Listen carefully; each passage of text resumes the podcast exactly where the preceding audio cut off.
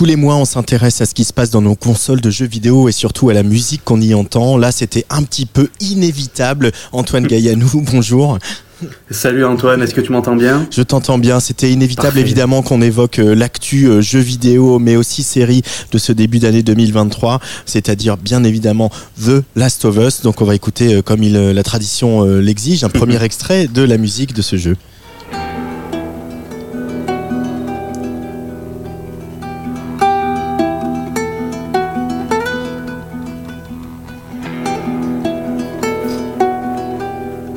Et là, pour une fois, on va un peu rompre la tradition. Voilà, je te demande pas où on est. Euh, on est sur le thème, euh, le thème principal de The Last of Us. Euh, maintenant un des rares morceaux de tout le monde. Hein. repris, repris dans la série repris directement tel quel dans, la série. Voilà, on est en plein dans l'actualité avec un jeu bah, qui, a, qui a 10 ans, qui pourtant est ressorti remasterisé cette année et qui a évidemment cette adaptation en série par HBO en cours de diffusion chez nous sur Amazon Prime. Voilà, un jeu qui avait été publié à l'origine euh, sur PlayStation 3 par le studio Naughty Dog. Voilà, un jeu donc, qui a eu une suite aussi en, en 2020 avec des, voilà, à chaque fois pour le jeu, pour la série, les retours ont toujours été dithyrambiques.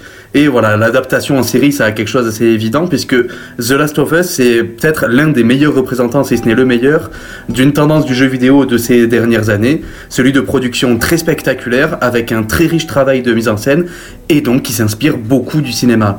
Rien d'étonnant donc à ce que le studio soit allé chercher pour le jeu un compositeur déjà habitué au cinéma, à savoir l'argentin Gustavo Santaolalla, entendu dans plusieurs films d'Alejandro González Iñárritu et euh, qui, au moment où il, travaille, euh, il a travaillé sur le premier jeu, était déjà en possession de deux Oscars, obtenus en 2006 pour Le secret de Brockback Mountain et en 2007 pour Babel. Bah, disons, sacré CV, hein, Antoine. Hein. C'est ça, on, ils sont pas allés chercher n'importe qui, et il a appliqué dans The Last of Us, qu'il sait très bien faire, un, subtil équilibre de, dissonance euh, très très fine, d'ambiance onirique aussi, et voilà, elle a, cette bande son, elle frappe surtout par son minimalisme. Un choix qui est évidemment en parfaite cohérence avec euh, ce qui est présenté dans le jeu, un univers post-apocalyptique, désolé, avec une lourde insistance sur le, le sentiment de perte qui l'accompagne. C'est presque pire qu'un monde détruit, c'est un monde où toutes les traces de civilisation qu'on voit ben, rappellent l'échec de l'humanité quelque part. La musique incarne très bien ça, avec un travail de texture euh, très très fin. Voilà, c'est beaucoup plus euh, texturé que mélodique, on peut dire. Et moi, ça me fait beaucoup penser aux albums euh, Ghost de la série Ghost du groupe Nine Inch Nails, et typiquement dans cet extrait qu'on va écouter tout de suite.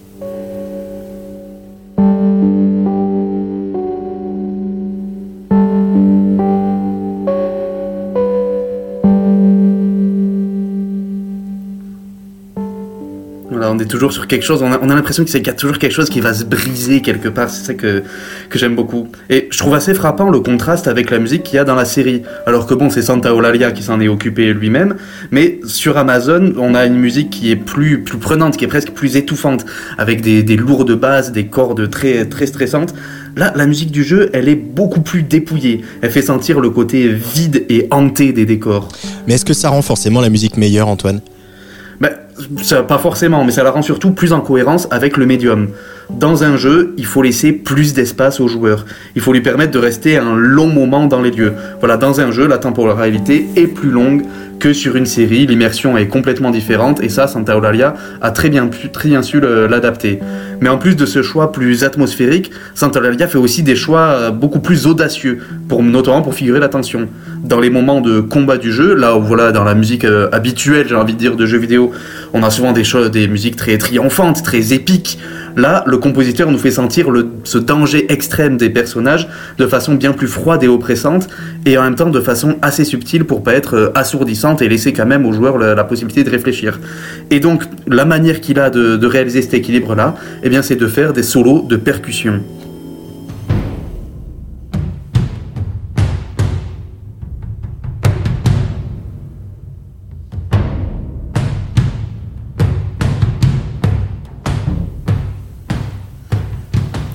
Voilà, donc c'est ça, c'est comme ça que fonctionne la scène. Je trouve l'idée euh, assez brillante vraiment pour, fonctionner dans un jeu vidéo. Et c'est aussi assez représentatif de ce qu'essaie de faire euh, la musique. Parce que voilà, c'est un peu ce que je défends depuis le, début de ces chroniques. Tout est question de point de vue. Quel est le point de vue qu'adopte la musique? Quelle partie de l'univers est exprimée par les sons?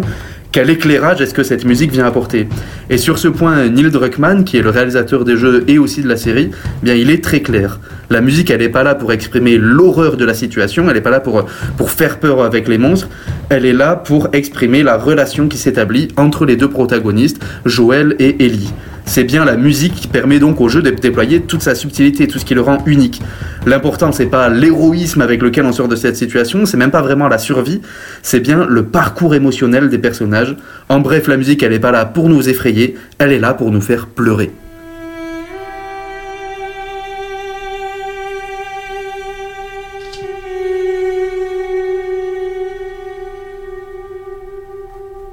Et c'est là que le travail de, minimalisme de la musique est particulièrement bien pensé, parce qu'il ouvre la voie à une ambiguïté émotionnelle. Le jeu veut nous présenter des personnages voilà, qui ont des, multiples facettes, qui ont une certaine profondeur. Et la musique déjà nous fait sentir ça. Les thèmes tragiques, comme celui qu'on vient d'entendre, sont pas pour autant désespérés. Les moments de, de répit, les musiques peut-être plus légères, laissent aussi percer la, tristesse. Il y a toujours une part de lumière dans l'ombre, des moments de flottement, des incertitudes aussi sur ce qui va arriver, ce qui fait que la tension ne se relâche jamais vraiment. Bref, il y a toujours dans cette musique, il y a toujours une ouverture dans laquelle le joueur peut venir s'installer. Et donc ce qui permet de, se dire que quand tout s'écroule autour de nous, le jeu nous permet de nous rappeler de, ben voilà, de ce qui est vraiment essentiel. C'est notre humanité, comme le montre euh, avec euh, pas mal de, de talent euh, cette série The Last of Us, tirée donc de ce jeu dont il y a eu deux éditions, comme tu le tu le rappelais, Antoine Gaillanou. Merci beaucoup, Antoine. Merci à toi. Et on à se bientôt.